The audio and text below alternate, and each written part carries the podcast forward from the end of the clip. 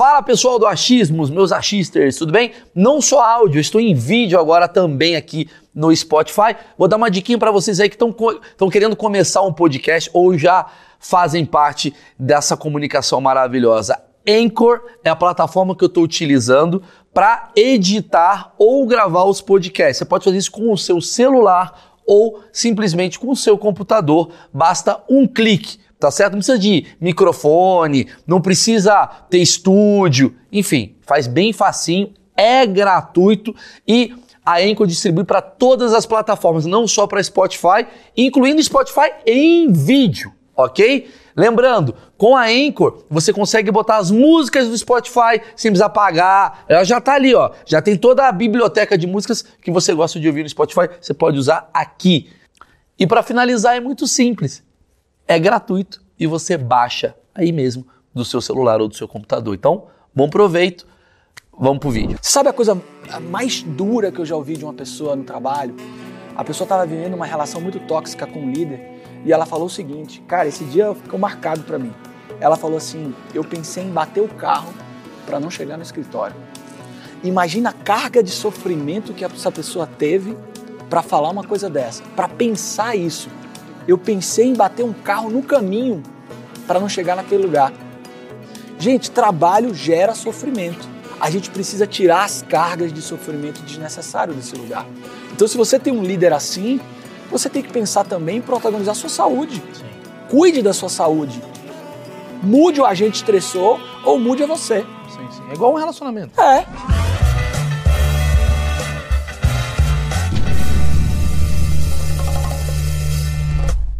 Senhoras e senhores, esse é um dos achismos mais esperados de todos os tempos, porque tem a ver com você.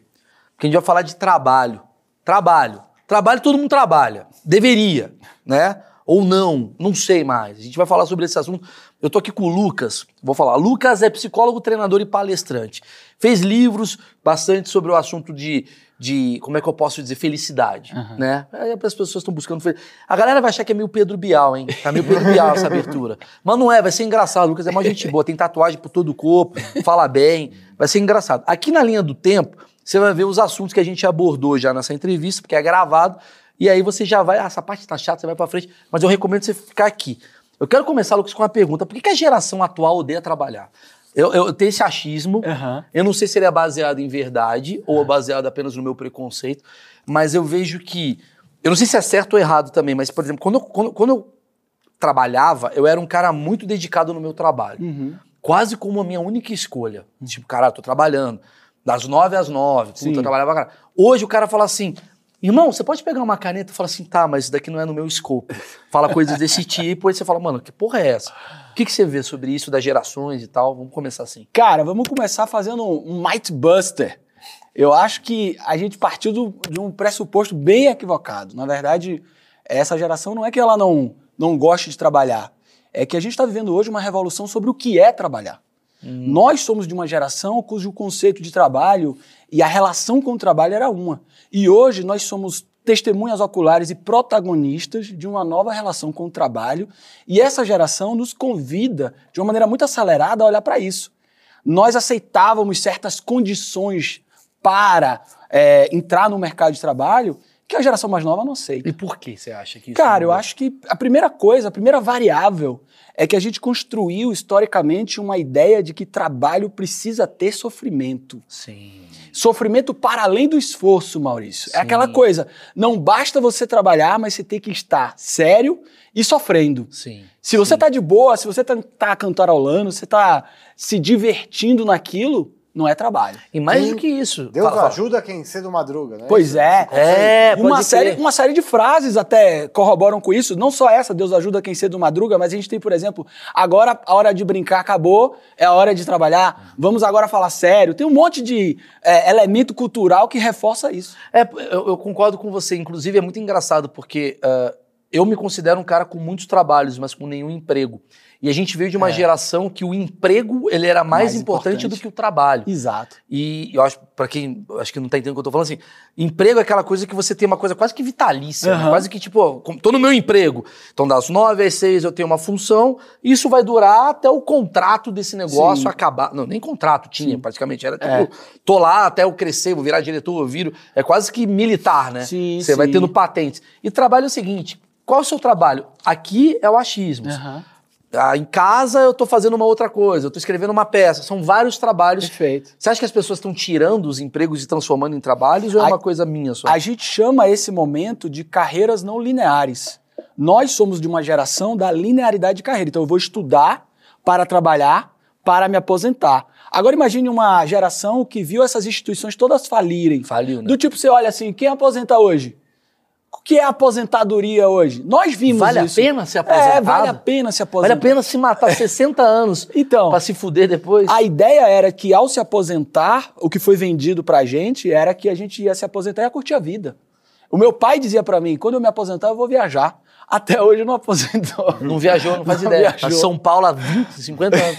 É meio que isso, né? E hoje é Então. possível você fazer várias Então, coisas. hoje a gente tem uma geração que fala assim, eu quero aproveitar a vida agora, eu não quero esperar esse momento. É claro que toda geração vai ter elementos positivos e outros elementos que a gente vai criticar, mas gente- é muito comum a gente fazer essa condenação do presente. Ah, no meu tempo que era melhor. Não, tem uma galera aí que está olhando para as organizações falando assim, não, eu não suporto mais isso. Eu não quero mais trabalhar assim. Porque a gente está vendo o que aconteceu. Adoecimento, burnout, uma série de transtornos ligados a uma maneira de trabalhar adoecedora. Então, mas antigamente existia o burnout? Essa é a minha pergunta. Ou era uma coisa chamada estafa e a galera gourmetizou pra burnout? O que, que, que você vê isso? Porque agora eu tô vendo assim, uma série de síndromes Aham. que tá acontecendo no trabalho. Burnout, o cara, meu Deus, eu colapsei. Aí você fala, mas isso no meu passado também tinha. Que que você... Ah, Legal isso, porque assim, historicamente o que é que acontece? A gente tinha no passado as doenças ligadas ao trabalho muito associadas a funções físicas. Então a gente tinha chamada LER, DORT, doenças ocupacionais. Quando a gente ia no campo psicológico, o que não existia, Maurício, era o que a gente chama de causalidade. Relação de causa e efeito. Imagine o seguinte, você tem a sua vida, você é um ser integral. Só que na sua vida, vários fatores influenciam o seu bem-estar psicológico. O trabalho é um deles. Como é que a gente associa o seu sofrimento psicológico ao trabalho? Então, isso não era dialogado. Existia o burnout, existia tudo isso. Os estudos do burnout começaram nos anos 70. Só que não existia uma causalidade. Ninguém assumia que o trabalho poderia ser fonte geradora de sofrimento psicológico. Era mais observável a lesão, o cara estava exposto a um produto químico e morria, o cara tinha lá uma lesão porque fazia um esforço repetido. Isso era muito observável. Então não tinha como fugir disso. Sim. Hoje, a gente tem um senso de urgência e a gente começou a entender que o trabalho, a maneira como nós trabalhamos, pode ser muito adoecedora. Na verdade, talvez o fato de hoje a gente viver em comunidade digital, você consegue saber o que. Porque antigamente eu não sabia o que estava acontecendo nas outras empresas. É. Eu falava, Também. pô, é assim. Também. É desse jeito, trabalha-se assim, é uma merda, mas é assim. É. Aí você começa a falar, porra, o cara também tá reclamando ali, o cara tá reclamando ali. Tem uma comunidade que vira uma coisa quase Sim, que. sim. que é, é um senso comum É. pra, pra mudar. E, e o que, que você tá vendo assim de empregos que estão sumindo por conta das novidades, da, da modernidade? Cara, aí, moder- aí vem o paradoxo do Brasil. O Brasil é um país que é contraditório. Então nós temos ainda, por uma questão econômica, de uma diferença abissal econômica, a gente tem ainda lugares que precisam sustentar empregos que a gente imagina que não deveriam mais existir, como assessorista de elevador, por exemplo. E do outro lado, a gente tem essas carreiras não lineares que a gente falou, que é alguém acordou e hoje ele não estudou e ele vai ser um impulsionador digital e vai estudar de maneira autodidata lá e vai aprender a como fazer anúncio no Google e vai virar alguém que trabalha com lançamento digital.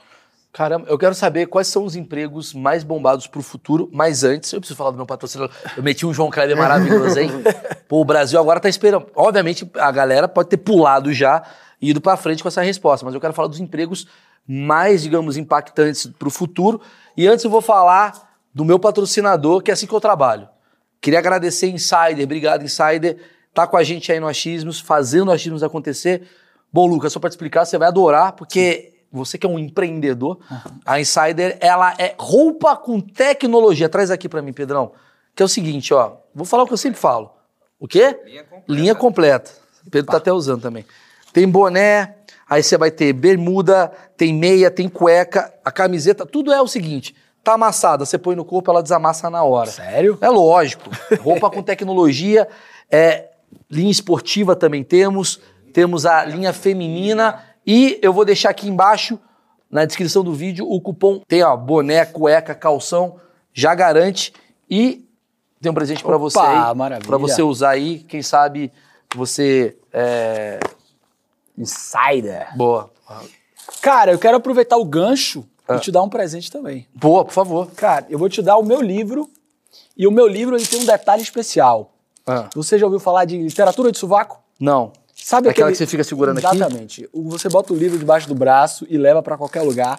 O meu livro é no papel de pão para que você leve pra todos os lugares. Ah. Se chama Playfulness, a plenitude do play.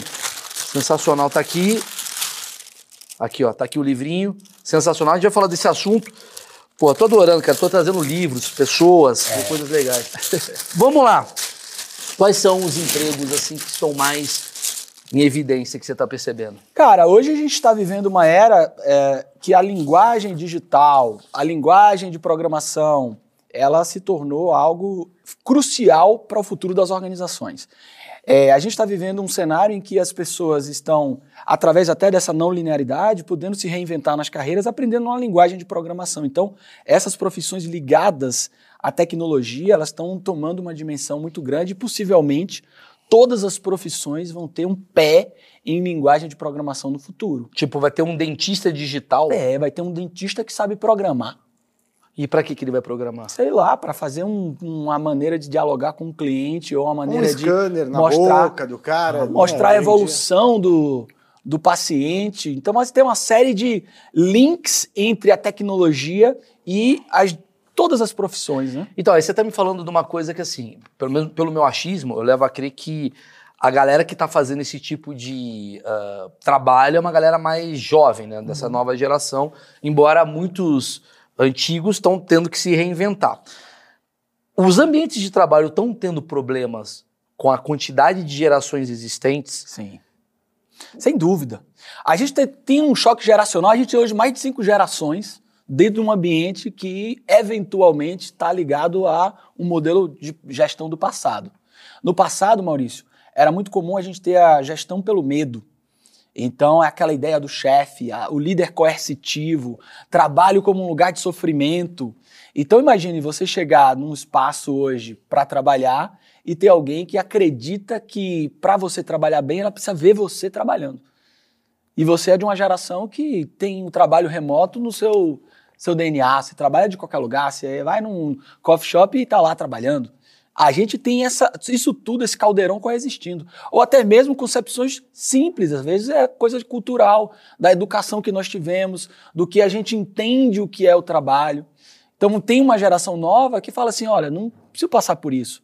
Não só não preciso passar por isso, como eu vou mostrar para todo mundo que você está fazendo aqui. E o que, que eu não preciso passar por isso que tá mais em evidência? Cara, primeiro as cargas de sofrimento, coerção, diminuição de autoestima, é, rotinas de trabalho abusivas, maneiras de cobrar, comando e controle, aquela coisa de, olha, eu preciso ver que você está trabalhando o tempo inteiro, Não, não importa o resultado, eu quero ver você ali. é, a falta de segurança para você ser quem você é.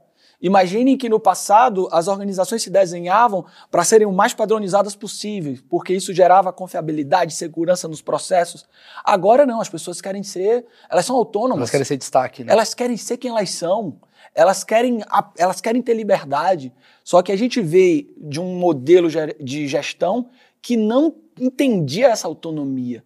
As pessoas querem sentido, Maurício. Elas querem saber o porquê que elas estão trabalhando.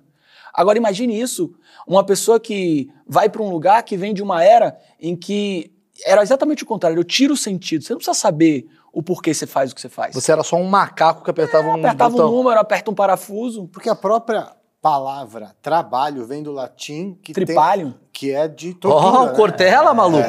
o trabalho tudo que pá! vem. É isso? É isso aí. É isso Então, aí. Fala um pouquinho E sobre existe isso, uma é história, uma história que é cultural e a origem da palavra é essa, tripalium, mas não é só isso. em determinada época fazia sentido essa ideia de trabalho e sofrer por conta das origens sociais do trabalho. É, faz sentido no seguinte de entender o contexto, né? Então, se você pegar uma dica de filme aí para quem está assistindo, assistam As Sufragistas, que é um filme que mostra o movimento feminino lá na Inglaterra, no começo da Revolução Industrial. Vocês veem um pouquinho a condição de trabalho. O trabalho era algo que era para as classes mais pobres, era algo que era altamente físico, as pessoas eram subjugadas com altas cargas de trabalho, mulheres, crianças trabalhando jornadas altíssimas, e o líder ou empreendedor era o capataz. Era aquele que estava lá para fiscalizar fisicamente os indivíduos. Mas não tem uma visão hoje sobre isso? Porque a gente vê muita galera assim mais radical, de esquerda, eu vou ter que ser político agora, é, politizado. Tem uma galera mais radical, não tô falando que é a galera da esquerda, a galera mais radical Uhum. acha que todo patrão é o burguês, filha da puta, safado. Não tem uma coisa lá desse passado ou ainda é? O Sim. que, que você avalia? Porque assim, eu vou falar, vou dar uma opinião. Sim. Cara, eu resolvi me tornar empreendedor. Aí eu, Aham. porque agora a moda é ser empreendedor. Ninguém mais quer ser funcionário. Uhum. Todo mundo quer empreender. Só que se todo mundo empreender, não Quem tem- vai trabalhar, Quem né? vai trabalhar, Ah, né? É aquela coisa. Mas eu resolvi ser empreendedor. E aí eu abri um bar. Aí quando eu abro um bar, pensão bar em siga que eu preciso. E aí eu abro um bar e eu percebo assim, cara, a pessoa que mais se fode ao abrir um estabelecimento é o dono. Sim. Porque tá garantido o salário do, do funcionário, tá garantido o salário de colaborador, mas o teu só quando você pagar todas as dívidas. Então, quando a pessoa fala pra mim, ah, você é o burguês, o explorador, eu falo, cara, não é muito bem assim, não. Sim. Porque eu tô desse lado do balcão, tô vendo. Perfeito. É muito treta. O que, que você vê dessa visão assim? É antiga? Você acha que é. Eu ou- também, eu ainda também, faz sentido? é, eu também empreendo e talvez uma pergunta que eu lhe faça é, é, será que como empreendedor nós podemos tolher a possibilidade do outro também empreender? Porque Eu acho que não, acho É, que deveria fazer o exatamente. cara crescer com a gente. o que acontecia no passado era que quando o indivíduo tinha essa autonomia, o que acontece quando você desenvolve autonomia? Você quer ser dono do próprio nariz, você quer produzir sentido. E os modelos gerenciais não permitiam isso, ou, ou diminuíam isso, ou impossibilitavam isso, com uma série de falas, como por exemplo, para que, que você está estudando algo que não tem a ver exatamente com o que você está fazendo? O que, que você está querendo? O seu trabalho é isso aqui. Então, existia um movimento de puxar um indivíduo para aquela condição de menos autonomia. Isso acontecia até muitas vezes, Maurício, na escola. Uma escola que não desenvolvia a capacidade desse indivíduo se reinventar, ser crítico o suficiente para entender o próprio cenário e transgredir o próprio cenário. Sim. Então você, como empreendedor, assim como eu, tem que desejar que o seu liderado prospere. Eu acho que essa é uma mudança talvez sutil, mas importante. Talvez é ter menos funcionários e mais colaboradores. A Exatamente. Coisa, eu, eu- eu percebo que o futuro, meus achismos levam a crer isso, obviamente, que é uma coisa menos ter uma empresa com muitos funcionários e ter bastantes empresas com muitos sócios. Exato. Você acha que isso está sendo uma. Ou empresas em que as pessoas, dentro dessa trajetória com você, estejam se realizando, estejam prosperando como você. Porque não é o sonho de todo mundo empreender. Eu posso desenvolver autonomia e perceber, pô, eu quero trabalhar na equipe de Maurício. Agora, estando na equipe de Maurício, lá eu vejo sentido. Lá eu estou num ambiente que é um ambiente leve, é um ambiente que eleva a minha autoestima, que eu acordo de manhã sem ser o sextou, sendo o segundou, em que eu vou e falo, pô, eu estou contribuindo para a comunidade, eu estou contribuindo para a sociedade. Faz sentido o trabalho. Então, uma das revoluções que a gente vive hoje é que as pessoas estão trabalhando buscando sentido. Esse sentido para preencher diversos vazios que a vida existe e também porque o trabalho é central na vida da gente. Isso é lindo. Mas como é que você me fala, por exemplo, legal, sei que o GG vem pra cá muito feliz, né, GG? Eu dou carinho nele. Mas assim, como é que você fala pra uma pessoa que trabalha com algo que é insuportável? Cara, Porque tem gente que fala assim, cara, legal, puta papinho legal, adorei, realmente, faz sentido, eu concordo contigo. Aham. Porra, é- é- eu tenho uma teoria da meia. Eu vou te falar qual é a teoria da meia. Ah, eu falei isso no Felipe Solari Sim, uma vez. Teoria da meia é o seguinte: eu percebi que eu tava infeliz no tempo que eu levava pra colocar a meia antes de ir pro meu trabalho. Sim. Se eu, colocasse, se eu demorasse mais de 15 minutos pra colocar a meia, quer dizer que eu não queria nem sair. então eu começava a olhar e falar assim, cara, já estou há 20 minutos pra botar a meia, Aham. cara, eu tenho que fazer uma mudança radical. De Uhum. alguma maneira não tá legal pra mim. Sim. Quando você tá muito empolgado, você às vezes vai de chinelo, fala, foda-se, eu quero ir Sim, embora, eu quero sim. sair porque eu quero trabalhar e tal. E hoje eu ponho a meia muito rápido, antigamente eu demorava meia hora pra botar a meia. E aí ah, eu vejo que tem gente que. É uma confusão. Pô, a minha é uma boa referência, gostei. É, porque tem a ver com a motivação. Isso. E Só que tem gente, cara, que não tem esse benefício e esse privilégio que eu tenho. Tem Sim. gente que tá, porra, o cara, sei lá, tá parafusando um carro. É. Limpando caralho, banheiro, sei lá. Hã? Limpando um banheiro Limpando sujo. o banheiro. E o cara, Aham. como que você faz essas pessoas que têm empregos assim que ele não considera muito bom Sim.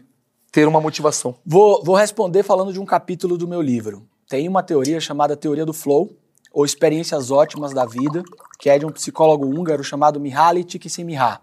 E esse cara, ele estava estudando criatividade e ele descobriu uma série de pessoas que relatavam felicidade, bem-estar nas suas atuações, mesmo em condições muito duras e difíceis. Primeiro que a gente não consegue julgar o que é um bom ou mau trabalho, porque isso é relativo ao indivíduo. A gente tem uma, uma, uma apreensão social. Ó, limpar banheiro é uma coisa que é ruim. Claro, mas depende muito da relação do indivíduo com aquela atividade. E a teoria do flow, Maurício, é o seguinte: é, o- as experiências ótimas da vida te colocam a viver o presente, a viver o agora. Essas experiências a gente não sente o tempo passar. Qualquer atividade pode promover flow. Qualquer tipo de trabalho pode te colocar nessa condição de flow. É, recentemente eu estava abastecendo o meu carro, veio um fretista cantando uma música do Iron Maiden e o cara tava animadão e eu gosto de rock and roll, então a gente começou a cantar juntos. papo, tá. E eu perguntei pra ele, cara, você é, tem bem-estar no que você faz? Ele fala, cara, eu canto. Você não tá percebendo como eu tô bem com o meu trabalho? Então, é claro, de um olhar distanciado, a gente vai julgar, falar, pô, um trabalho com menor complexidade é um trabalho que, entre aspas, gera. é um trabalho ruim. Mas na prática, isso é um julgamento nosso. É um julgamento nosso. Não que a gente não precise prover uns trabalhos mais complexos. Todo dia, indo para o meu escritório, eu passo por uma fila de pessoas que estão procurando emprego num órgão público lá, lá na Bahia. E aquilo me faz entender que nem todos vão ter a possibilidade, num país com a, uma diferença econômica que a gente tem, de escolher o trabalho. Mas isso não significa que eles não vão ter bem-estar no trabalho. Mas como é que ele faz? Se ele acha, por exemplo, o cara do, do posto, ele, ele é feliz com o trabalho dele. Ele fala, ele fala, porra, não tá insuportável, tô adorando, isso aqui é legal. Não importa se eu tô colocando gasolina, às vezes ele trabalhando num escritório ele estaria puto. Mas e o cara que tá hoje, puta, eu não aguento mais o meu trabalho todo dia, esse inferno, eu preciso pagar minha conta, meu chefe. O que, que você vê disso? Cara, a primeira coisa que eu acho importante é a gente. A gente tem dois caminhos aí que eu acho relevantes. Primeiro é convidar esses indivíduos a repensar suas rotinas e suas estruturas. Eu, eu chamo isso de playfulness, que é a plenitude do play, explorar a vida, buscar mais é, pontos de flow, experiências de flow no trabalho, por exemplo, diminuir distrações, tentar se desafiar, tentar buscar no trabalho atividades que você se sinta desafiado e coloque em prática algo que te dá prazer. Dá um exemplo. Dou, dar um exemplo. Eu, por exemplo, trabalhava numa fábrica e eu tinha uma atividade que era fazer orçamento. Quer me matar, me dê uma planilha. Chato. Fazer orçamento para mim era uma coisa terrível. Aquela planilha parecia uma grade, uma prisão. Mas eu tinha que fazer a planilha. Então eu comecei a construir mini desafios para a realização daquele, aquela atividade. Ó, agora eu tenho que fazer é, essa planilha em menor tempo, eu tenho que aprender uma forma diferente de fazer essa planilha.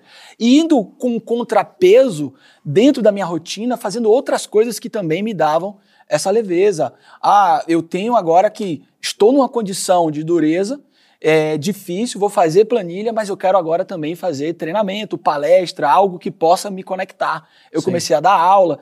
A gente precisa aprender a protagonizar experiências que diminuam a carga de estresse crônico que o trabalho ruim nos causa.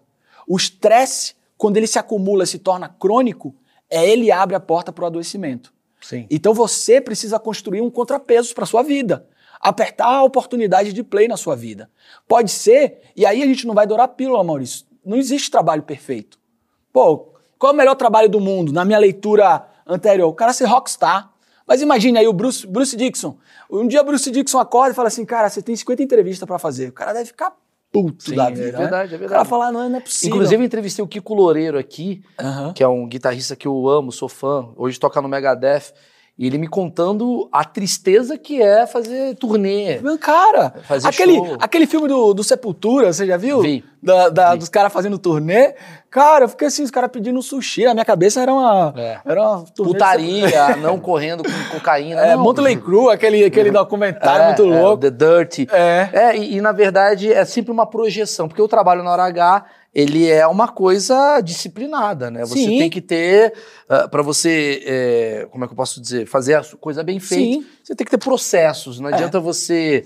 ah, sou- eu quero fazer o que eu quero só. Não. E- mas será que não tem um problema? É meu achismo Sim. leva a crer. Que a gente está numa geração que tudo está muito mastigado. É, eu, eu, eu tô, eu tô tentando bater um pouco nessa geração para entender Sim. até mesmo quebrar algum preconceito que eu tenha. Mas como tudo tá mastigado e tudo é os 140 caracteres, tudo é o TikTok de 15 segundos, Uhum. tudo bom, tudo bom, tudo bom, tudo bom, tudo bom, tudo bom, tudo bom, iFood, comida, tudo rápido, na hora que eu quero. Quando você vem falar, fulano, faz uma planilha de orçamento, ele fala, nossa, é o pior emprego É. do mundo.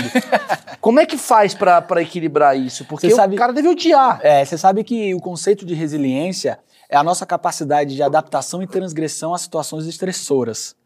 Então, o estresse gera a possibilidade de a gente ser resiliente. Se eu estou num cenário de abundância absoluta, a gente vai ter dificuldade para nutrir resiliência, porque, de certa forma, a escassez causa a possibilidade da busca. Então, a escassez é um elemento. Tem uma frase que é muito boa, que é tempos duros transformam homens fortes. Sim. Homens fortes transformam É. tempos fáceis, tempos fáceis transformam homens difíceis, né? É, o que a gente não que- pode é usar essa frase para justificar Claro, claro, atuações duras desnecessárias. claro. Porque, por exemplo, a gente vive uma geração que tem tudo na mão, assim, do ponto de vista realmente Prático. prático. Mas, por outro lado, é uma geração que nos convidou a falar assim, cara, eu não vou tolerar estar numa empresa que o cara diminui quem eu sou, que o cara não me permite ser, um, é, ouvir do jeito que eu sou. E isso, cara, a gente tem que agradecer pra caramba. Concordo. Então, essas gerações, temos contrapesos. eu concordo, porque também eu, eu- aí eu vou criticar o conservador também, que me irrita também essa coisa de, porra, no meu tempo era assim. Sim, mas o seu tempo acabou. né? É. Agora é um outro tempo. É um outro tempo. E você tem que saber equilibrar, talvez. Acho que nem, nem aqui, nem aqui. É quase como um equilíbrio Isso. entre o que eu acredito ser o certo e o que você acredita ser o certo. Eu não diria pode- nem equilíbrio, Maurício, porque o conflito ele precisa existir. Pra...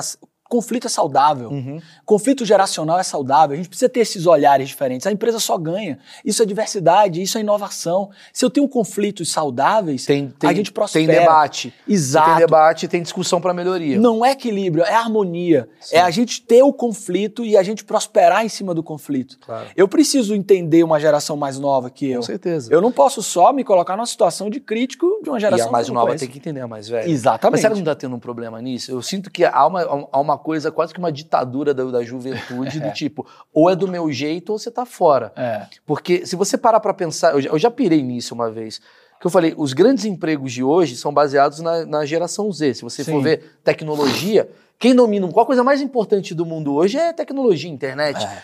E, o, sei lá, o diretor de marketing, nem sei se é, mas tô achismo. Diretor de marketing da Alexa é um moleque de 25 anos. Uhum. O diretor não sei o quê, um cara de 24, não sei o quê. E aí o velho, ele fala, irmão, eu- ou eu me adapto a você ou eu perco as chances de trabalhar. Tá tendo um pouco disso? Você sabe o que é o mais doido disso?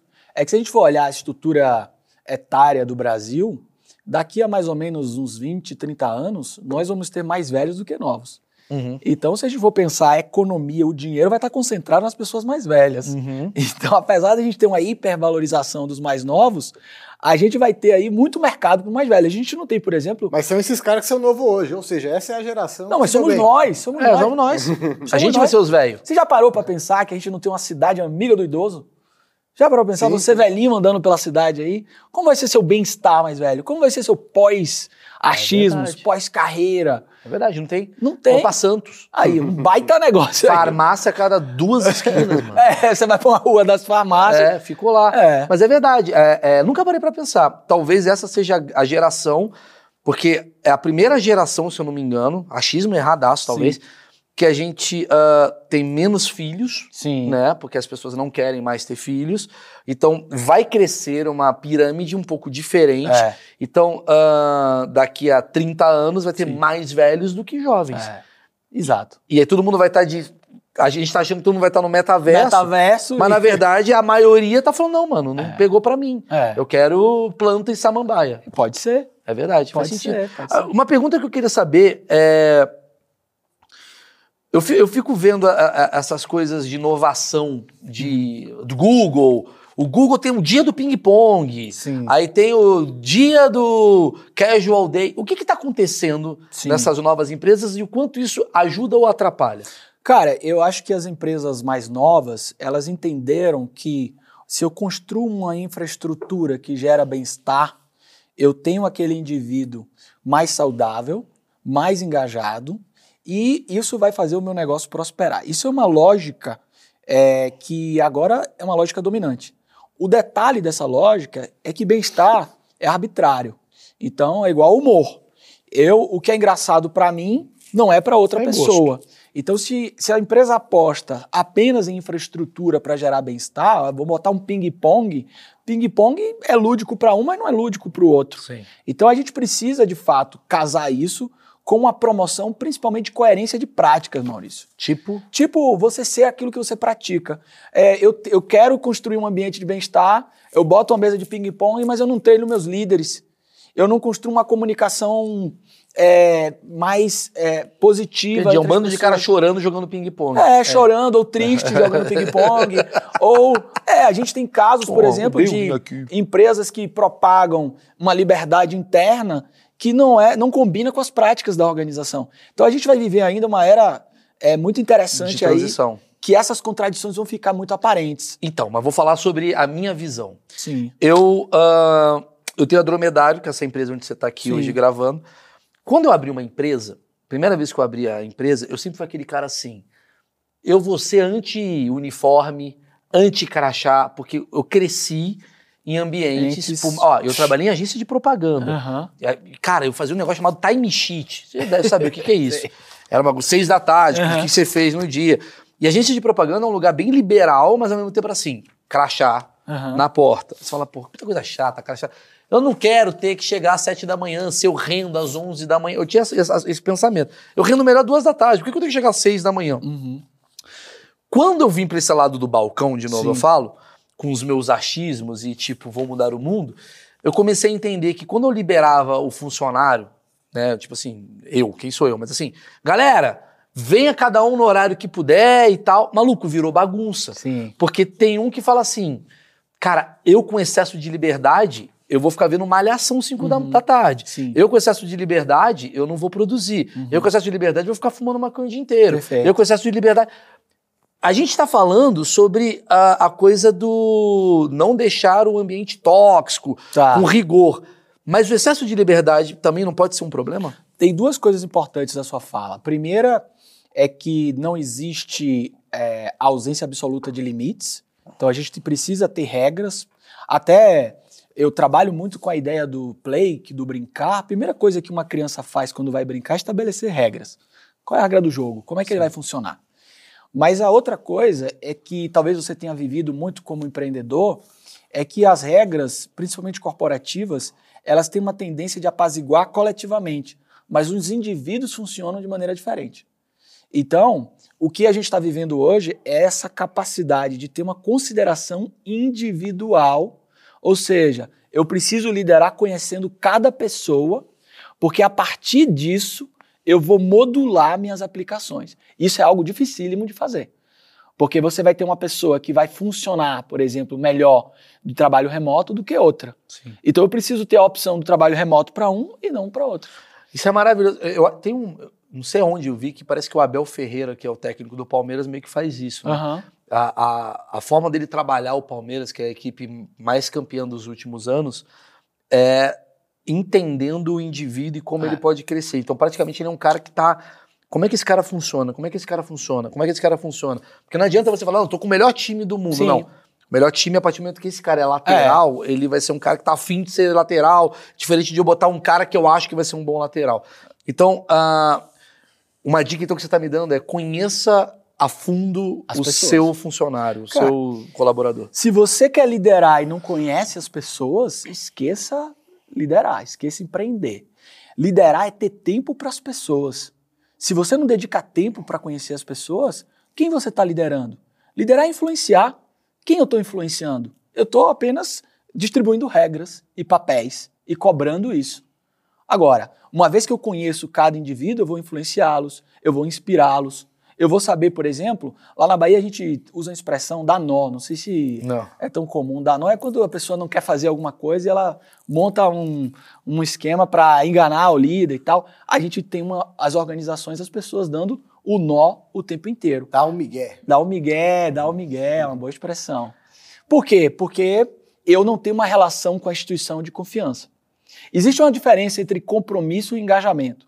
Compromisso é da relação, engajamento é comigo para com a experiência. Então, quando eu estou engajado, eu produzo valor, eu tô, aquele trabalho produz sentido para mim. Quando eu estou comprometido, eu estou dedicado à relação.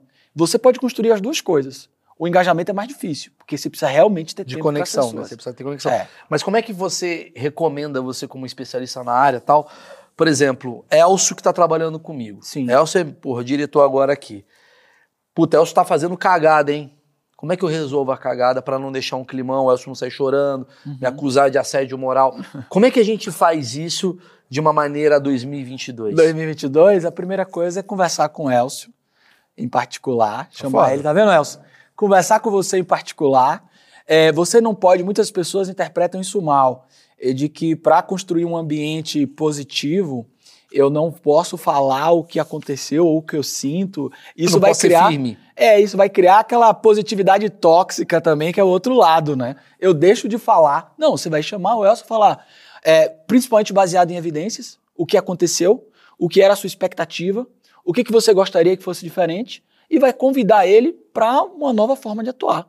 Olha, Elcio, eu percebi que durante o podcast você estava aí atendendo o celular, isso me deixou triste. Para mim é muito importante que você esteja concentrado aqui com a gente durante o podcast. Por isso eu gostaria de saber se você está disposto a focar mais, a desligar o celular durante a gravação. Isso requer tempo, Maurício. Requer tempo. O grande problema hoje é que a gente não dá tempo às pessoas. E isso não é só no trabalho.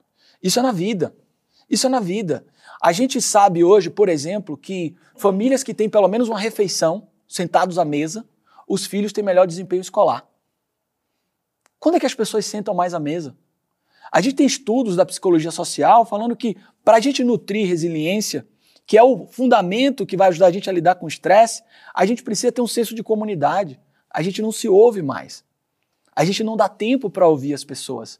A gente está vivendo um tempo tão ruidoso, tão difícil, é tão mais fácil eu criticar o Elcio, criar um distanciamento e colocar ele num rótulo do que eu ir acessar ele, conversar com ele. E é claro, é difícil as pessoas ouvirem isso e falar assim: ah, é, mas isso aí que o cara tá falando é mais fácil falar do que fazer. É mesmo. Então, mas que dica você dá pra uma coisa que acontece muito, que assim, nossa, o meu chefe não gosta de mim. Meu chefe tá me boicotando. Meu chefe tá não sei o que, não sei o que lá. Ai, puta que pariu. Puta, eu tive uma ideia, mas. Porque existem vários tipos de chefe. Que dica sim. você dá pra essa galera aí? Cara, existe um limiar individual que é, pô, tem o seu limite pessoal. Se o seu chefe tá, tá, tá cortando tudo que você faz, estabeleça um limite pessoal, do tipo, ó, a partir daqui eu não tolero mais, vou procurar outra coisa, vou embora. É, crie oportunidades de enfrentamento, de falar com ele. Eu sei que isso também é mais fácil falar do que fazer, porque, ó, eu vou falar com ele, mas eu vou perder o meu emprego e tal. Pô, mas o outro caminho é você adoecer. Que opção você quer? O outro caminho é você ter a sua est- autoestima destruída. O outro caminho é você não criar nada. O outro caminho é você acordar de manhã na segunda-feira levando duas horas para calçar uma meia. Porque você não quer trabalhar. Você sabe a coisa mais dura que eu já ouvi de uma pessoa no trabalho? A pessoa estava vivendo uma relação muito tóxica com o líder e ela falou o seguinte: cara, esse dia ficou marcado para mim. Ela falou assim: eu pensei em bater o carro para não chegar no escritório. Imagina a carga de sofrimento que essa pessoa teve para falar uma coisa dessa, para pensar isso. Eu pensei em bater um carro no caminho para não chegar naquele lugar. Gente, trabalho gera sofrimento. A gente precisa tirar as cargas de sofrimento desnecessário desse lugar. Então, se você tem um líder assim, você tem que pensar também em protagonizar a sua saúde. Sim. Cuide da sua saúde. Mude o agente estressor ou mude a você. Sim, sim. É igual um relacionamento. É. exatamente. É, e tem a coisa da zona do conforto, tal, que o cara fala, puta, tô preocupado se eu perder meu emprego tal. Mas ele tá falando, às vezes vale a pena você, é, nesse lugar, perder e vai acabar ganhando em outra coisa. Tem uma coisa que é mundial, que eu acredito, que é o fato de você acordar 5 da manhã, 6 da manhã, ninguém gosta. Ah, eu também não gosto não, cara. Então, mas. Vamos lá, pergunta de vagabundo. Por que, que não muda esse horário? Por que, que a galera não resolve? Vamos todo mundo esticar um pouquinho e a gente começa às 10 e meia? Cara, mas quem é que acorda às 5 horas da manhã, cara? Tem uma galera. Tem, né? Eu eu acho que é o seguinte, ó, a, a gente tem que entender que trabalho depende muito de segmento e área. A gente tem uma história do mundo do trabalho muito moldada pela indústria, que trabalha 24 por 7. A indústria tradicional, ela não para. Então, ela tem trabalho contínuo e ela trabalha em turnos. Isso influenciou muito a sociedade, porque a sociedade, ela meio que foi sendo moldada por essa indústria. Realmente, a gente tem que se questionar a necessidade de algumas, alguns horários. O que a gente tem historicamente, tem até um site que eu gosto, chama World on Data, que mostra dados do mundo. A gente está tendo uma diminuição da, da carga de trabalho é, gradual. Nós tínhamos no começo da Revolução Industrial, lá em 1970 horas em média, 12 horas por dia, né? 12 horas por dia. Hoje a gente já está com 40 e diminuindo, com horizontes cada vez menores. Isso se acelerou muito pós-pandemia. Então a gente já tem hoje trabalhos, é, possibilidade de trabalho quatro horas. Então há grandes movimentos hoje de diminuição de carga horária. E principalmente, Maurício, aí que vem uma coisa legal, da gente trabalhar orientado para a tarefa. E isso independe do, do horário. Então há um movimento. Como assim orientado pra tarefa? Por exemplo, a sua entrega. Eu não estou mais ah, cuidando. não sabendo se você tá lá ou não. É, se você tá lá. Porque ou não. aí eu vou falar uma parada que eu vivi a vida inteira, né? Que era aquela coisa. Eu trabalhei em agência de propaganda, insuportável. É. Insuportável porque agência de propaganda. Quem for de publicidade sabe o que eu tô falando, eu não vou mentir. A agência de propaganda, ele tem quase que um status alto sobre trabalhei pra caralho. É. Virei. Nossa, é o É oitavo cultura. fim de É uma cultura de. É o oitavo final de semana. Que eu virei à noite. Que eu virei à noite e não vejo meus filhos há nove semanas, tá foda. E quase como. Olha que do caralho, eu trabalho pra caralho. E dá vontade de falar, maluco, você é o cara que influencia e você Sim. é o cara que tá sendo mais influenciado. Você é um trouxa que caiu nisso. Tem umas pesquisas sobre essa, esse segmento que mostram a carga de sofrimento psicológico altíssimo, inclusive porque muito da estética da agência de publicidade é uma estética que pressupõe uma leveza, abertura, né? São ambientes. Ping-pong. É, ping-pong, tudo aberto. Mas as relações não. Relações abusivas, relações é, muitas vezes de diminuição do outro, de cobranças, porque tem uma informalidade muito grande na hora de falar do trato. E aí você chega lá e fala, ah, seu sacana, por que você não entregou o resultado? E aí começa. Numa dessa, constrói uma relação abusiva ali sem perceber. Quer dizer, então, ó, isso é bom. É. Porque a forma do americano trabalhar, muita gente já trouxe aqui e fala assim: ah, o americano trabalha de uma forma diferente, o europeu, sei lá. Porque ah, trabalho é trabalho, casa é casa, amigo é amigo, família é família. E aqui a gente trabalha meio que, tipo, os nossos colaboradores se tornam nossos amigos. Isso é perigoso também, né? Pelo que você está me falando. Não, não no sentido de, de ter uma afinidade, mas no sentido de ter uma liberdade que você acaba confundindo, talvez. Eu acho que a gente precisa entender que o ambiente de trabalho é um ambiente de trabalho. Isso é uma coisa de maturidade, inclusive. E que existem algumas questões que talvez num, num evento particular, na relação particular, a gente faria, que nesse ambiente não cabe. Isso, isso é fundamental. Eu acho que tem muita gente que encara trabalho como se fosse escola. Escola quinta série? É. Não é nem escola quinta série, é quase como se assim, ai, fulano tá saindo, ele tá indo embora, tá indo pra terça B, terceira B. Sabe assim, maluco, o cara é o, mano, o cara é o é Edgar, ele tem 45 anos, tem bigode. Já, e o Edgar tá indo pra outra empresa, Mas- meu, não mas vai o- embora, Edgar. mas aí- mas, ó- Tem uma galera assim, ah, Edgar, fica, Edgar, não, meu. Mano, o cara Mas, ó, demais, caralho. Mas aí, cuidado pelo seguinte: o afeto também pode estar lá. A gente pode ter uma relação afetuosa nesse ambiente. Eu Pode, que pode. talvez tenha uma linha tênue aí do que você está trazendo, é até onde vai essa relação Eu acho que a gente é muito latino. É. É, uma muito coisa amoroso, cultural. a gente acaba tendo muita relação, porque eu acho bom, não acho Sim. ruim. Mas eu acho que se excessivo pode causar uma cagada aí que você tá falando, né? Que é o lance assim, da... eu, trabalhava em agência de propaganda e era uma coisa muito bizarra, cara. Era uma coisa que, se você sair às sete e meia, a galera olhava pra você meio estranho. É, né? Do tipo, não, tá fazendo nada? Tá Tá, fácil hoje? tá, é. É. Só As não- metas estão fracas. É, tipo, porque eu tô batendo um papo com você e você tá falando de um, de um- de um- de um prisma, de uma ótica, e ao mesmo tempo eu vou entrar no meu Instagram daqui a cinco minutos e vai estar lá o cara, acorde 5 da manhã, é, trabalhe 30 horas Cara, por dia, isso é importante a gente falar. coma veneno. Aí você fala, peraí, o que que tá acontecendo? A, a gente está vivendo uma era de respostas prontas. Então é muito comum as pessoas, e também uma era do desenvolvimento pessoal muito forte, né? Sim, do autoconhecimento. É, então é muito comum as pessoas venderem soluções como se fosse a panaceia, aquele mito grego de que é a cura para todas as coisas. Então outro dia alguém me falou assim, não, eu acordo e eu visto só a camisa de uma cor para que eu não tenha que decidir que meu dia seja prático. E aí eu pensei comigo, cara, eu quero ter esse problema de manhã. Eu quero acordar e ter uma dúvida entre qual cor de camisa eu vou usar. Somos diferentes, Maurício. As pessoas são diferentes. Então, o que funciona para um não funciona para outro. Por exemplo, o argumento da felicidade. É muito melhor a gente falar bem-estar no trabalho do que felicidade. Felicidade é um tema arbitrário, né? É uma pseudo-pergunta. É uma pergunta que pode significar um monte de coisa. Pra cacete. Mas bem-estar é muito melhor. A gente pode produzir com bem-estar? Pode. Qualquer atividade? Qualquer atividade. A gente pode diminuir cargas de estresse desnecessários? Pode. A gente pode ter pessoas mais resilientes? Pode. Agora, tem uma galera que, para vender, vende a fórmula mágica. Agradeça, por exemplo. Gratidão. Sim. Se a gente se aprofundar, a gente sabe hoje em pesquisa que pessoas que te- exerce- exercitam a gratidão, elas tendem a relatar mais bem-estar. Mas se eu estou numa relação abusiva, por exemplo, a gratidão se torna um instrumento que não ajuda esse indivíduo a transgredir a situação. Se eu estou numa relação, eh, por exemplo, conjugal, em que um cônjuge abusa do outro, imagine agora, no final agradeça, ah, agora agradeça o seu dia, como foi. Se eu estou numa relação numa empresa que tem uma relação abusiva, imagine agora vamos agradecer o emprego que você tem. Então isso Sim. se torna mais perverso. Por quê? Porque o indivíduo é único. O que funciona para João não funciona para Maria e vice-versa. Quais tipos de incidentes mais acontecem, assim, que você mais ouve relatos? É, de incidente. Incidentes de trabalho, que- as maiores reclamações que você escuta. Rapaz, é, principalmente hoje a gente vê incoerência entre discurso e prática. É, pessoas que relatam para mim. É interessante isso, porque eu vou fazer uma palestra, alguma coisa, as pessoas me chamam de canto e falam assim: pô, esse trabalho seu precisa vir para minha empresa. A gente precisa ter mais leveza aqui. É, o que eu ouço muito, Maurício, é a gente estar construindo ambientes que a leitura sobre o que é estresse, o que é bem-estar, não está sendo bem entendida, sabe?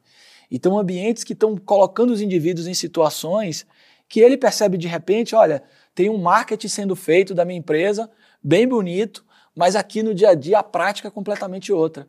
E essas incongruências dão ainda mais sofrimento. Porque Ah, imagine, claro. Imagine alguém falar assim, mas você quer sair daquela empresa? Pô, a empresa é tão boa. Olha aí a propaganda que ela fez agora, como ela ajuda o planeta. Você quer sair de lá? Isso é mais perverso ainda, né? Porque é, é quase como você tá vivendo uma mentira, né? É uma mentira. É, Aquela, aquela relação conjugal que um abusador tem uma vida na sociedade incrível. Você não vai sair daqui. É, você não vai terminar com fulano. É, ou tá, até mesmo comigo, você não vai sair daqui. É. Você vai sair daqui, você vai acontecer o quê? Ah, é. É, Você não vai parar de trabalhar com o Maurício Meirelles. exato, exato. O cara é Maurício Meirelles. Mas é uma merda, né, GG? Fala aí. é ruim, né? Mas aqui eu tô sendo, É, o GG sabe. tô sendo arrasado todo dia. Tem coisas que eu queria entender, assim, eu queria entender sobre etiqueta profissional, que deve ser muito engraçado algumas coisas, assim, por exemplo, namorar. Hum. Porra, tô, tô, tô de olho. É que eu, no caso, não, né? Mas sei lá, o Elcio. O Elcio tá de olho numa menina aí. Sim. Não, você namora também, não. Me te fudi muito agora. Né? Ela tá de olho. É, sei lá, GG. GG sim. tava chavecando minha prima esses dias, que trabalha aqui com a Oi, gente. Não liberou ninguém, né? A minha prima chavecou ele. Mas assim, como é que funciona isso? Você recomenda, não recomenda? Você fala, mano, qual que é o limite do namoro? O que, que pode ser feito? O que, que não pode? É, mais uma pergunta é, que depende de cada lugar. Não é, gente. tô falando transar na impressora, não é isso, não é isso também. Depende de cada lugar, Maurício. A gente tem empresas que acham é, que precisam estabelecer esse limite e outras que não. A minha opinião pessoal é que não tem problema. Mas tem empresa que fala, não pode namorar aqui. Sim, sim. Mas o cara fala, mano, tô apaixonado. Pois é, quem controla a paixão, né?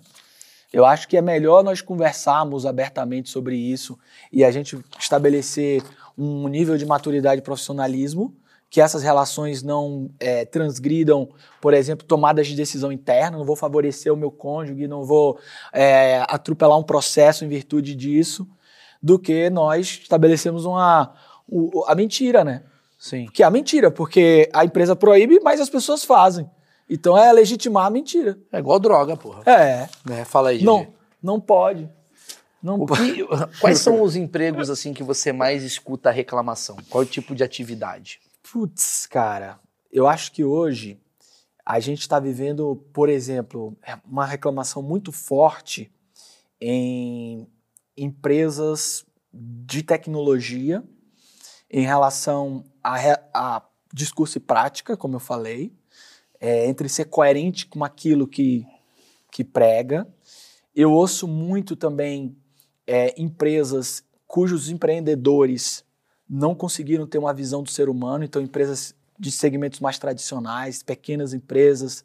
Então, recentemente eu fiz uma postagem e uma pessoa escreveu assim: olha, é muito legal o que você fala, muito bacana, mas os empreendedores que eu já trabalhei, todos construíram relações abusivas. Então a gente precisa convidar esses empreendedores a repensar se eles querem realmente liderar pessoas e tudo mais. Talvez- Principalmente negócios pequenos, sabe? É, talvez, talvez o. é, Eu, eu acredito que a gente está vivendo a era do tempo que- intenso, né? A gente É. quer as coisas muito rápido, né? Aham. Porque você. Está tudo muito rápido. Hoje você. Em dois meses você pode virar um cara que explode no Instagram. Em três meses você pode ser a empresa do ano. É uma Sim. coisa muito assim. Eu acho que a paciência tá vindo contraproducente Aham. ao que você né, tá, tá vivendo nos tempos de hoje. Então acho que tem muito empreendedor, talvez, que fala, pô, tô um ano com a minha empresa, Sim. a coisa não tá funcionando, vou trocar todas as peças, senão vai. É, é, eu, eu acho que a falta de paciência talvez pode estar gerando esse tipo de conflito, seria isso? Eu acho que é um dos fatores, a falta de paciência, mas também a falta de preparo. Imagina o seguinte: você empreende porque você é apaixonado por uma área, por uma coisa. Você não estuda gente. Você não vai Você querer estuda, saber você como. as- estudou ofício. Você estudou ofício, você estudou como ser, e de repente agora você tem pessoas para cuidar, e pessoas têm problemas, pessoas têm dificuldades. Então você está me falando que assim, é fundamental ter um RH bom. Cara, é fundamental. Mas não é RH, porque até a palavra RH, é, ela remete ao tempo passado, recursos humanos. Uma área de relações humanas. Entendi. Mas assim, eu, eu, eu fiz muita coisa de RH. Puta, como era chato pra casa. Fala aí, Elcio, era muito chato. Ah, estamos aqui. Se você fosse um animal, qual você seria? Minha vontade é falar porco, que tem 30 minutos de orgasmo. Eu tenho que falar gavião, que tem visão. Isso ajuda, de fato, porque eu acho que todo mundo descobriu os segredos do RH. Qual é? Ah, dá uns migué. Você nunca fala a verdade. Qual é o seu defeito? Perfeccionismo. Todo mundo usa essas. Aham. Tipo, o, o- o quanto, o, o- o quanto esses testes vocacionais são importantes ou não para a construção de um profissional? Cara, primeiro, se você baseia a relação é, na mentira, é porque tem uma. A pergunta foi mal feita, né? Então, mas eu acho que alguém falaria, qual é o seu defeito? Inveja. Mas o Ninguém erro, falaria. o erro não tá na resposta, o erro tá na pergunta. Eu pergunto, por exemplo, você trabalharia com o Maurício de novo? Ah, entendi. Entendeu? Sabe, dizer qual é o defeito de Maurício? Não, eu ligaria pra você e perguntar: você trabalharia com o Maurício de novo? Entendi. Eu deixo a pessoa mais confortável pra dizer assim, é, né? Não sei. Puta, eu gosto dele, Eu mas gosto dele. trabalhar não dá mais. É, então assim, eu acho que há um erro é, em um RH se ele existir distanciado desse entendimento de que as de pessoas. pessoas, né? É, de pessoas que eventualmente. É muito bom isso que você tá falando. Sa- cara, sabe uma coisa que rola muito? Imagine o seguinte: você está na sua carreira, você passa muito tempo da sua carreira defendendo a construção da sua imagem. Quem é você? Por quê? Porque você tem medo de ser mal visto, você tem medo de ser ignorante, você tem medo que algo comprometa a sua imagem. Então você está o tempo inteiro se defendendo. Aí alguém vira para você e pergunta: Vem cá, qual é o seu defeito? Você vai dizer o quê? Nenhum. Ou então alguém chama assim, vem cá, fale mal aqui da empresa. Fale aqui o que que a empresa precisa ser melhor. Cara, claro que isso não vai rolar, mas por que, que as pessoas estão se protegendo tanto? Porque a gente criou, historicamente, Maurício, modelos de gestão baseado no medo. Então eu já chego no trabalho me protegendo a minha imagem, protegendo, olha, não quero falar naquela reunião, porque se eu falar eu vou ser julgado. Então, se eu construo uma relação de menor julgamento, as pessoas falam mais. Claro. Aí um líder vai lá, bota todo mundo numa sala e fala assim: Alguém fa- tem que falar alguma coisa? é, sobre- falem de mim aí, falem, me dê um feedback. Ninguém vai falar nada, pô. Primeiro, você está colocando as pessoas para se expor publicamente, E se expor uma pras outras. uma para as outras. Aí teve um caso que saiu outro dia de o cara fez um Big Brother na equipe e falou assim: ó, agora é o Big Brother da vida real. Você vai dizer quem tem que ser demitido. Ó, que loucura, cara. Ó, que loucura. E um, um liderado tinha que falar pro outro quem ia ser demitido. Nós vivemos isso no, no Brasil no ano de 2022. Mentira. É, então nós temos ainda pessoas que estão gerindo seus negócios assim. E tem empreendedor que não quer entender de gente. Então você não pode empreender, a não ser que seu empreendimento não tenha pessoas. Caralho, muito foda isso do Big Brother. Eu assistiria. Eu não entendi essa isso existe? Mano, o cara meteu um aprendiz, na o verdade. cara chamou todo mundo para uma reunião Maravilhoso. e, e falou o seguinte: É ó, o agora justo, nós é vamos fazer um. Big Brother aqui. Vocês não bateram a meta. Tem aí no YouTube, a galera pode pesquisar e achar esse vídeo aí. Vocês não bateram a meta. E agora eu quero saber quem vai ser demitido e vocês vão indicar a pessoa que vai Mano, ser é o demitida. aprendiz isso, velho. É. o Justus, mano. O Dória fez isso. Caralho, velho. Mano, GG, você ia ser o primeiro aqui. A galera não gosta de você, não. Mas a pessoa que foi eliminada processou e ganhou um dinheiro. Ah, é? É, é. A pessoa eliminada, além de ter sofrido um baita trauma, É um assédio moral. um isso assédio brutal, um assédio moral brutal, ela processou e ela teve ganho de causa. Tá, falando disso, assim, de assédio moral, é, como a gente consegue diferenciar o assédio moral do. Mas eu só fiz uma brincadeirinha. Ah, um elemento importante é a recorrência. Então, uma- um que configura o assédio é a gente ter aquela relação de diminuição do outro por uma série de fatores acontecendo em recorrência. Então, ela tem uma série de evidências de que isso está acontecendo. Às vezes, Maurício, um líder se torna tóxico sem perceber. Você deu um exemplo da brincadeira. É, uma das coisas que acontece muito no ambiente de trabalho é o apelido. Sim. E o apelido, normalmente, ele é pejorativo, né? Você não faz um apelido É, aí é enaltecendo... pausão, ninguém É, uma, enaltecendo... Chegou pausudo, vem cá, pausudão. Só que a gente não para, pra- a gente não para, Meu apelido de GG é pausudão. velho. a gente não para para perguntar para aquela pessoa o que, que aquele apelido causa nela. Até porque ela também vai ter medo de falar que ela não gostou. possivelmente, Porque ela tá numa possivelmente. posição de. de- Outro dia eu tava, eu- outro dia eu tava falando com pessoas aposentadas e aí de uma empresa e a gente tava falando sobre apelido. E aí teve um cara que falou assim: a primeira coisa que eu fiz quando eu aposentei foi ligar para meus colegas e pedir para ninguém nunca mais me chamar daquilo. Imagina, o cara trabalhou 30 anos sendo, sei lá, chamado de já morreu. Mas ou- qual que era o apelido dele? Quer Cara, eu não lembro. Eu fiquei curioso para perguntar. Mas eu já vi um cara que o apelido dele era Já Morreu. Eu achei, assim, super perverso, porque ele ia de bicicleta pro trabalho e aí ele chegava muito suado e aí fedendo no trabalho. E aí a galera botou o apelido dele de Já Morreu. É. Era bom, Você tá rindo, criativo, velho? criativo. É, criativo. Eu tô rindo aqui, mano. Isso é, foda pro cara, realmente. E aí, entendi. E. e- Como que você. Uma coisa é o chefe te dar apelido. Agora, assim, eu e você, a gente trabalha, a gente é do mesmo setor. Sim, sim. E aí? Cara, a gente precisa aprender, por exemplo, a se comunicar. Cara, posso te chamar disso? Você se incomoda?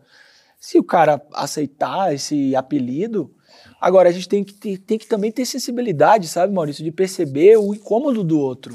Mas um cara, por exemplo, um, um funcionário perto do chefe. Essa pergunta é muito importante, eu vou te Tá, falar por quê. vamos lá. Porque tem Ouve muita os tambores agora. Não, não, porque, porque tem muita gente aqui que trabalha em situações que o chefe tá lá, eu, pirocão, sei lá, qualquer merda, eu, filho da puta, não sei o quê, porque Não, o chefe pirocão não vai ter. Não vai ter. É, Mas tem- exaltando o é o cara. chefe, é o chefe do The Office. Sim, sim. Porque é uma caricatura incrível. É uma caricatura incrível, que é o chefe fala assim, porra, meus funcionários me adoram. É. Ele tá lá, e gordinho, vem cá, gordinho, gordinho, gordinho. E o cara fala assim, mano, eu não gosto de ser chamado de gordinho. O que, que ele tem que fazer numa situação Cara, a primeira coisa é ele perceber que é um abuso. O que ocorre muitas vezes, Maurício, é que a pessoa não percebe. O funcionário. É. Ele vai, ele vai, às vezes ele entra em burnout. Porque o que é o burnout? O burnout é uma reação negativa ao estresse crônico. E um dos sintomas do burnout é a pessoa começar a perceber que ela não tem mais eficiência. Ela não se percebe como alguém capaz. Então, se eu estou sendo o tempo inteiro diminuído, diminuído, diminuído, eventualmente essa pessoa passa, de passa a não perceber que ela tem talento. E às vezes é preciso de alguém por perto para falar: opa, você não é essa coisa ruim, não. Você é capaz. É, é, é muito perverso por conta disso. Porque eu tiro do outro, inclusive, a autoestima dele. Então é cruel e perverso por conta disso. Porque às vezes a pessoa deixa de se perceber. E ela só vai se perceber quando alguém ajudar ela, ou quando o corpo ou algum sintoma mais grave for chegar até ela. Se ela se percebeu, ela chega pro chefe e fala, ela vai no compliance, o que, que tem que ser feito? É, isso é uma coisa legal, assim, é importante as empresas terem um hotline, um compliance. Então isso é algo que tem crescido bastante no Brasil e que esse compliance seja algo legítimo e validado pelas pessoas, para que a pessoa sinta segurança de ir lá. Sim. Tem gente que fala assim, ó, não vou porque não acredito no tratamento, não vou É dar porque o conta. cara fica numa saia justa. O cara fala assim, pô, eu vou lá. Daí eu vou me queimar com todo mundo, ser manda- capaz de eu ser mandado embora, daí eu vou ficar queimado no mercado. É. É Cara, eu acho assim, ó, é muito importante as pessoas também acreditarem nos processos. Eu, eu nesse aspecto, Maurício, eu, eu convido as pessoas a acreditar nos processos. Eventualmente pode acontecer isso aí, ó. A pessoa foi lá no compliance e por alguma razão ela foi desligada e aí criou-se no senso comum, vá no compliance você vai, ó, se lascar. É. E aí ninguém vai. Sim, ninguém vai. sim. Então a gente precisa de seriedade das instituições e das pessoas. Eu vou criar um compliance aqui. Mas sabe o que tá rolando? Aí isso é uma coisa interessante. Você falou de geração no começo, sabe o que tá rolando? A geração mais nova bota a boca no trombone, vai no LinkedIn lá e publica, ó, tava na empresa, sofri, tava com burnout, fui lá conversar com o meu líder, ele disse que era problema meu, e o cara escreve, meu líder é fulano de tal, ainda marca o cara. Ainda marca o cara. Deixa o like. É. o que tá rolando é muito é isso. Então entendi, a galera tá começando a ficar com medo da reação, né? É, Porque porque é uma reação boa. É, Porque é uma é- reação de, ó, não vem mexer comigo não. eventualmente boa, agora depende do quanto esse indivíduo está sendo sincero também, né? Porque o cara chegar lá, detonar a organização, Porque foi demitido. porque foi demitido por É. performance, teve feedback, teve tudo, e aí o cara vai lá e detona também é outra Puta, história. como é que avalia isso, né? Cara, é muito de cada caso é um caso. É foda, é foda. Aí, aí você deve saber mais do que eu, porque você, é a cultura do cancelamento corporativo. Sim, sim. Eu sou, eu sou cancelado. Vou fazer um compliance aqui É. e eu vou ser do compliance. Denuncie Maurício Meirelles. Imagina, eu do compliance, você liga. Queria falar do, do Maurício, fala. É Puta. É. o que você quer falar de mim, irmão? Eu sou o compliance. Você faz um hotline É. de Maurício Meirelles. Eu sou o presidente da parada e o compliance. É maravilhoso. Cara, alguém uma dúvida, alguma coisa pra falar? Tem um, acho que tá bem legal, né? Sim, sim. Cara, eu vou indicar aqui teu livro aqui, ó. Sim. Playfulness, que é o mindfulness, na verdade, é muito bom os termos. Só que é pra Cara, Play- mas eu posso explicar? Achei- o- Não, mas pode falar, pode falar, lógico. Eu vou explicar o título. Na verdade, é, o meu convite com o Playfulness é a gente se abrir para a leveza que a palavra, o play da vida, nos oferece. O contrário de brincar não é trabalhar. O contrário de brincar é deprimir. Sim. Então, o play, que é brincar, atuar, explorar as possibilidades da vida, é uma maneira, Maurício, da gente nutrir resiliência. Qual é o papel do humor? A gente estava falando mais cedo. O, o meu playfulness, esse convite, ele tem quatro pilares. A atenção criativa, que é as adversidades. Ninguém é resiliente se não tiver uma, uma adversidade, se Claro. tiver um problema. Depois, a teoria do flow, a gente viver experiências ótimas. Depois, a gente vai ter a ludicidade. A ludicidade, que é essa possibilidade de a gente ver o brilho da vida, viver o agora, o que é o lúdico, que é o papel do humor. O humor é uma forma de ludicidade certeza. importante. O Chaplin tem uma frase que ele diz que o ápice do humor é quando você pega a sua dor e brinca com ela. Quer coisa mais resiliente isso que mesmo. isso, cara? Isso mesmo. E a resiliência dos estoicos. Filósofos estoicos conhece? Sim. Eles falam que a gente precisa controlar o que a gente tem influência e o que a gente não tem, a gente chuta a bola. Não Claro. tem o que fazer. Claro, claro. É aprender a viver o agora. E o play é isso, é nutrir resiliência para aprender a É, lidar com o estresse. de certa forma é o que eu faço, porque você você tá dando dicas, né, e, e, obviamente baseadas em várias teses e tal, de que a coisa mais adversa do mundo, que é o trabalho, que a gente encarou assim, ela pode ser vivida de uma forma leve. Isso. O humor nada mais é do que isso. Exato. Quando a pessoa chega e me critica e fala assim, nossa, tá fazendo piada com esse assunto, esse assunto não pode, eu falo, não, esse assunto que pode. É. Porque se esse assunto não tem piada, peraí, A é- gente não elabora. peraí, você tá me falando que tem assunto que não tem piada? Não, todo assunto tem piada. Talvez você não tá preparado para esse É. essa piada sobre esse assunto, mas todo assunto ele pode ser mais leve. Sim. Todo assunto. Ah, não faz piada com o presidente. Esses dias eu recebi tava sacaneando o debate, eu não, você não pode fazer piada com um assunto tão sério como o debate. Eu falei, irmão, é aqui que eu tenho que É que aliviar. você deve. porque a galera tá tensa, É. tá todo mundo nervoso. É, não, exato. aqui que eu tenho que entrar. Uhum. Tem gente que morre e conta piada. Isso. Eu- não ele, né? E o cara que botou, o cara. o cara que botou uma gravação dentro do caixão, Eu vi, batendo, eu vi. me tire daqui. É, mas é meio, mas é meio isso. Você, inclusive, eu, eu tava lendo alguma, não vou lembrar o, o artigo que eu li, mas que na guerra, na Segunda Guerra Mundial, o período de maior ah, sofrimento, né, Sim. que a gente tem noção, as melhores piadas foram criadas em campos de concentração, Olha, porque os caras para se aliviarem naquele momento faziam muita piada. Os Perfeito. judeus morrendo ali usavam do humor para se aliviar. Então, Viktor Frankl, que é um psicólogo que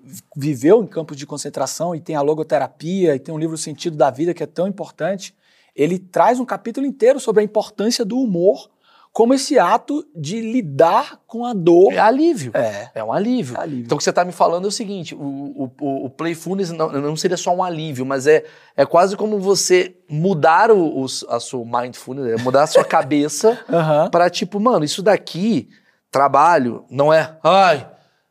É. não, mas é, caralho, consegui um trabalho, que Isso. maneiro.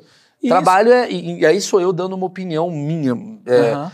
eu trabalho com muita coisa. E eu acho que os meus grandes amigos eu encontrei no trabalho. Sim. Meus grandes amigos. Porque são pessoas que têm o mesmo tipo de raciocínio que o Sim. meu, são pessoas ah, que têm a mesma filosofia, viveram os mesmos problemas. Aham. Então você vai construindo boas relações. Então, é, é, é, eu acho que esse, esse novo modo de cada vez mais encontrar mais trabalhos dentro da sua Sim. área é só coisa positiva. E isso não significa que vai diminuir a sua seriedade, você vai deixar de ser uma pessoa que entrega porque você construiu leveza nesse lugar. Sim. Ao contrário, você vai produzir com mais bem-estar, com maior volume muitas vezes, porque você aprendeu. Não, E você transformou o lugar, É. né? É o divertere. A palavra divertir vem do latim divertere, olhar por outros ângulos. Nenhuma empresa vai sobreviver sem inovar. Eu preciso ter pessoas que olhem por outros ângulos. Sim. Se eu não apertar esse play para a vida, a gente vai realmente sucumbir a uma relação de trabalho que é muito estressante e esse estresse não tem um recurso para lidar. Com certeza. Com Esse, certeza. o play é isso, Maurício. É você descobrir maneiras de como você pode protagonizar dentro da sua vida, sua relação com o trabalho, a abertura, a leveza, a possibilidade, que essa é a graça da vida. Sensacional. Gente, tá aqui o livro do Lucas, mais uma vez. Aqui na descrição tem mais detalhes. É bom para você que tá meio puto no seu trabalho dar uma lida aí e diminuir a sua duração de colocar a meia. Certo, Elcio? É, Ó, deixa aqui, deixa like, vai caralho. Ajuda nós aí, deixa like pro vídeo chegar em mais Comenta gente. a sua profissão aqui embaixo. É. Boa. Fala, Boa. fala o que, que você odeia na sua profissão aqui embaixo. O que, que você odeia no seu trabalho? Boa, Coloca aí Vamos pra engajar, escreve aí.